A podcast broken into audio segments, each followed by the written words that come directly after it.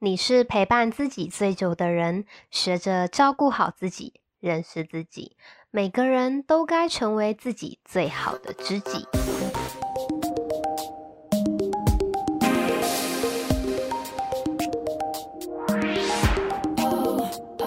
Hello，欢迎收听《最好的知己》，我是新人。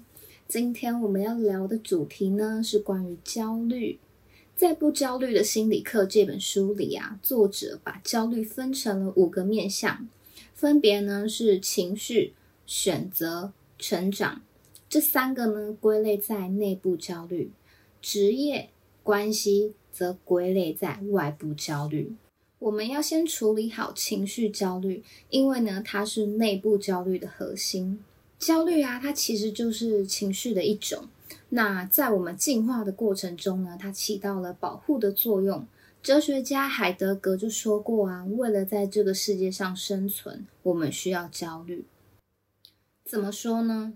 因为当我们只专心的在做日常的事物，却忘记去寻找生命的真正意义的时候呢，我们就会停在舒适圈里，永远没有办法进步。而焦虑呢，则是能够帮助我们跨出舒适圈。压力和焦虑跟人的表现啊，有着相辅相成的作用。压力太低的时候啊，我们表现一般般；但是超过太多的话呢，也会降低我们的表现。所以，能够帮助我们真正跨出舒适圈，并且呢，激发我们最佳表现的焦虑呢，我们称为最佳焦虑。它的存在啊，让我们充满了创造力。这样听起来是不是好像焦虑也没有那么可怕了？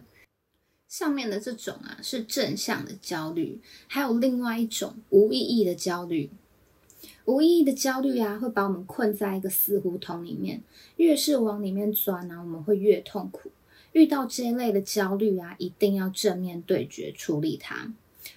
当你有走入死胡同的感受时啊，可以马上的拿起纸跟笔，开始跟自己对话，问自己：我在担心什么？这件事情有什么影响？有什么是我现在能够做的？等等，根据你自己的回答呢，往下延伸，最终你会找到那个产生焦虑的核心问题。只要找到了呢，焦虑就消失了。另外一种方法呢，则是美国临床心理师亚伯·爱丽丝提出的 ABC 疗法。他认为，人之所以会陷入困境啊，是因为被自己的不理性思维影响。只要改变思维呢，就能够有行为上的改变。A 呢是诱发事件，就是你遇到了什么样的事情或是人；B 呢是你对这件事情的看法；C 呢就是你这个看法导致的结果。所以会让你产生情绪的，不是人或是事件的 A。而是你看待事情的思维方式是那个 B 哦。当我们能够用客观啊，或者是多面向的方式去看待一件事情，我们就不会被困在自己的不理性思维，而是能够主动的去解决事情。再来啊，我们说说情绪，我们怎么利用情绪来做自我提升？巴瑞特教授在九零年代提出了情绪颗粒度的概念。指的是一个人区分并且辨识自己具体感受的能力。其中一个很明显的特征呢，就是情绪词汇的丰富性。当你有越多的词汇可以描述情绪呢，就代表你对于情绪的掌控度越高。想想你能够举出几个表示开心的词汇呢？如果还不熟悉啊，可以多去了解关于情绪的词汇，可以透过看剧。看书等等，不过啊，要做到体悟情绪呢，还是需要真实的体验。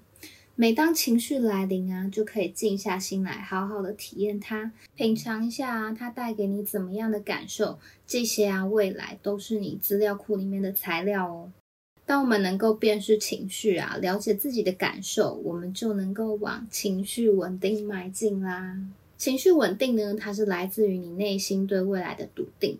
不着急，不盲目，同时呢，明白什么是可以改变的，并且做出行动去改变它。一个成熟的人呢，懂得消化自己的情绪，不会伤害自己，也不会牵连他人，往往呢，能让人产生信赖感。而情绪稳定也不单单只有在情绪波动上，也包含了许多的外在表现，像是自我管理能力、工作中的表现、压力状态下的处事等等。那我们要怎么样让自己保持在情绪平稳呢？当负面情绪来临时啊，我们可以利用三 W 二 O 法则来梳理情绪。第一个 What，我怎么了？有什么样的情绪？第二个坏原因是什么？第三个 Wish，我的需求和想要表达的是什么？第四个 How，怎么做？下一步的行动是什么？第五个 Outcome，最后的结果是什么？当我们能够越熟悉的使用这套方法，就能够掌控自己的情绪。焦虑和情绪啊，它都是可以有正面影响的。如果我们懂得利用啊，就能够透过每一次事件的发生，做到自我提升哦。好啦，今天的分享就到这里。最好的知己每周四晚上十点更新，期待下周与你再次相遇。那喜欢这期节目的话呢，别忘记分享给你的朋友，订阅节目，五星刷起来，或是到资讯栏里的链接赞助我的内容。那我们下周见啦，拜拜。